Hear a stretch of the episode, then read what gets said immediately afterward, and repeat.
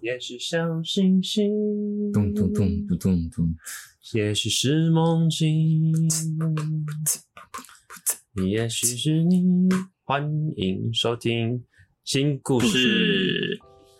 世界上有分两种人，第一种呢是在乎每一次吵架的对错输赢，另外一种人呢是在乎两人之间的关系，想要共同拥有一个美好平顺的人生。那你是哪一种人呢？今天的引言是在《如何好好说话》这本书第二章的部分，卢森堡博士提出的。接续到他的第二章的部分呢，其实他就是说，人其实尝试在面对压力的时候，有两种常用的方式：一是战或逃，二是装死或是讨好。那你会选择什么样方式去面对呃沟通的困境呢？没错，我这边不小心已经这个谢谢答了哈。那其实呢？不要去选择战或逃，也不要选择装死或讨好。其实呢，应该是要来一个事实，呃，在正确时机点的沟通是非常重要的。会说在正确时机点，是因为当下常常并不是把所有事情都讲开的最好时机点。其实往往是在吵架后的几天，哦，可能两三天之后，再慢慢的把一件事情一件事情，呃，说清楚。不要一次丢三个点，别人其实也听不进去。你可以分很多次，这样子慢慢的消化，让别人有时间去处理自己的想法和他自己的想法，去尊重别人的空间，这样子才会是一个比较有效的沟通。我想很多人应该都知道，嗯，要先冷静之后再讲，但是很少人可能会注意到，冷静之后可能还要分批讲，嗯，因为要给对方思考自己的时间呢。接下来呢，呃，他也提到，那第二部分这个正向语言，我觉得非常有用哦，尤其是自己是住院医师，在医院之中会遇到和护理师或者是专科护理师学姐他们沟通的情境。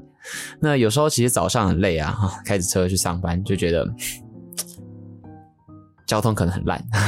也不知道为什么就不不太不太开心。然后到了医院的时候，假如说自己下意识皱着眉头啊，有一点压力了，然后跟别人沟通。别人呢，可能也会就下意识的也皱着眉头，然后用不好语气再跟你讲回来。那又有另外一种情况啊，我遇过一些算是同事和学长，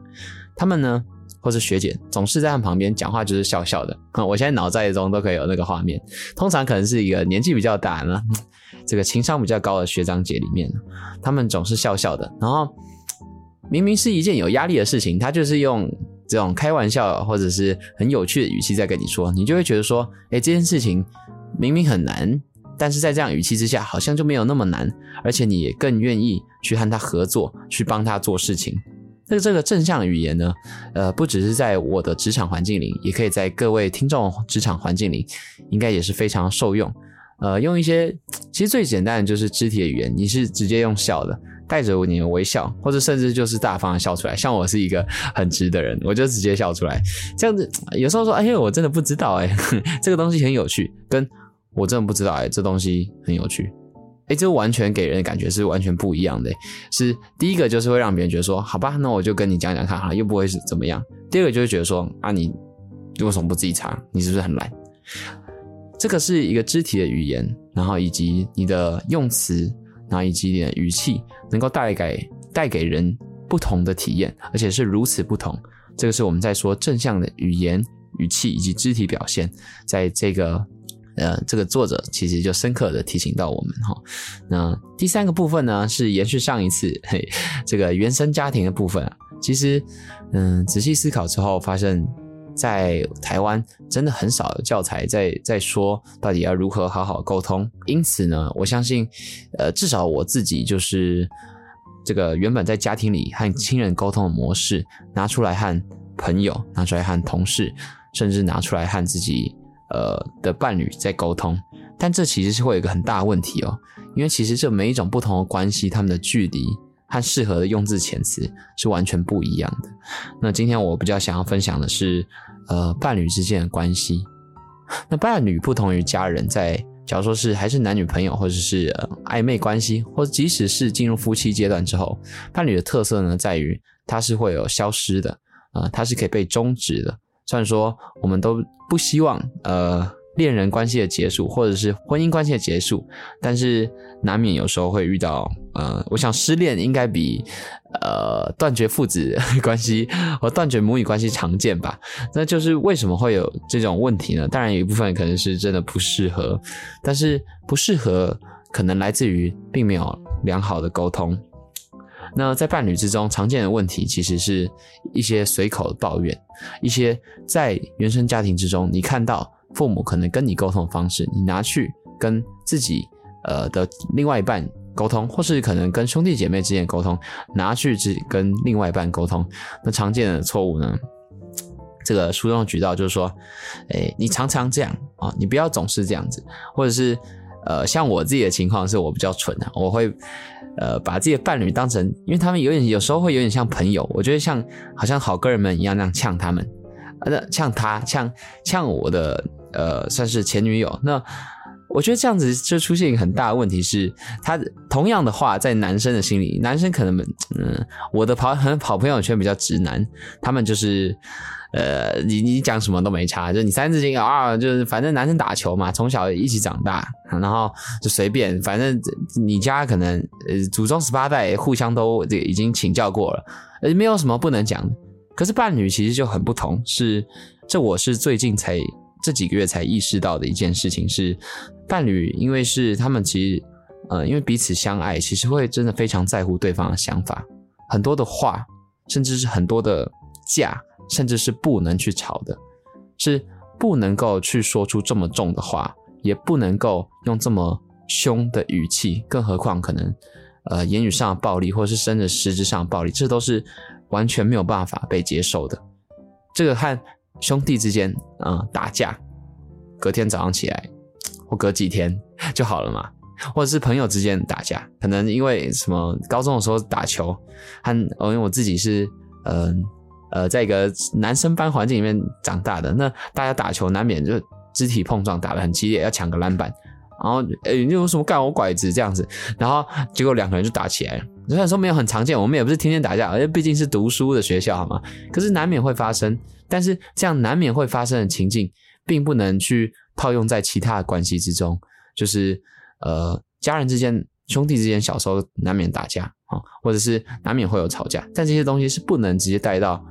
朋友也不能带到同事，这大家都知道。可是也不能带到伴侣的。那我想在伴侣之中，大家会比较容易不小心拿出这种暴力的沟通。很常见的模式，可能嗯，女生比较容易有碎碎念的倾向，那男生呢可能会有比较沉默或是激烈的愤怒倾向。那继续告诉大家的是，就是我自己撞头破血流，就是不能拿这种愤怒的沟通、暴力的沟通模式，在这本书提到暴力沟通模式，用错误的。非常凶的语气、错误的遣词，拿来和另外一半沟通，这是这个在第二章之中我呃截取到，而且可以分享给大家的，我觉得非常实用。嗯，那究竟呃该怎么样正确的和伴侣沟通？那我们可以之后再录几集，然后跟大家 Q&A 分享哈。好，那。就是此时就会有另外一个说法是说，为什么每次讲话好像都要仔细思考，这样不是很压抑吗？这样子，嗯，到底到什么样程度？我需要这样做。那我自己其实有抓一个很特殊的方式哦，就是呃，最近在练习。如果说生气的时候，我会马上给自己一个评分，零到十分，请问你现在有几分生气？呃，这个其实是我们在问病人，呃，说你现在有什么不舒服啊？我好痛。那零到十分，你给多痛？就是十分是你此生最痛。那换作于情绪的话，那它就是零到十分，你现在有多生气？如果是超过三分的话，超过三分哦，我就一律建议。改天再讲吧，而且要记得讲，不是说改天再讲就不讲了。这个是两件事情，一是避免自己被这些情绪的这个大脑分泌的这些很可怕化学物质所牵引，然后犯下奇怪的错误，或者是非常造进的一些决定。那第二呢，是在事后的时候要记得讲，最好养成一个习惯。我们大家可以一起练习，我最近也在努力练习。在隔两天之后，或是三天之后，再跟对方，呃，很好的询问说，呃，其实我记得上一次的争吵，然后我自己仔细想过了哪些想法，在两天之后跟对方说，诶，请问这些想法不知道对不对？所以呢，这个三分愤怒的方式啊，可以让我们避免到生活中每一件事情，我们都必须是仔细思考，因为毕竟大家都喜欢过着自在自我的生活吧。所以拿三分，我觉得是蛮刚好的。那三分以上的话，那书中其实有提到可以这样说哈。那我们可以说，呃，我现在非常重视你的想法，但我感觉到自己呃一时间真的无法消化。我们能不能呃隔几天或是等一阵子之后再说？呃，要选择说的是自己的感受，就像我们第一集说的，你是在观察自己的感受，所以这件事情别人是不会有任何的反弹的，因为呃你是难过的，对他来说你就是难过的，你是生气的。你就可以说你是生气的，但是你不能评论他说你现在看起来很生气，我不想跟你说话。他可能没有那么生气，或他即使有生气，谁会喜欢被说自己是一个生气的状态呢？这样子不就没有给对方一个台阶下，或者是一个呃辩驳自己的机会了吗？所以呃要客观的观察，说我现在感受到难过，或者是愤怒，或者是呃呃很混乱，那我必须隔几天再跟你说。所以，这个隔几天再跟你说这句话，其实也相当重要，代表你是重视对方的想法，只是你需要时间，会让对方能够接受很多。那这个是我在呃自己也是深刻经验过这样子的 的非常多年的一个不好的沟通模式之后，才终于嗯变得比较明白的事情，就是呃暴力的沟通真的。很可怕，然后我们就尽量去避免它吧。让我们一起为这个 非暴力沟通的环境呢加油。那在今天最后一个部分呢，我想要跟大家分享一段自己的故事。好，那我觉得有一个很特殊的想法是，在沟通的时候，每个人对于沟通的这个门槛界限是不一样的。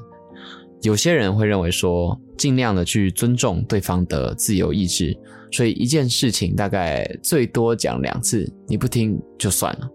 这个是我访问非常多身边朋友会有的想法，就是如果说讲两次不听，我认识你再久，我就是讲几次，就是这两次，再久两次就够了。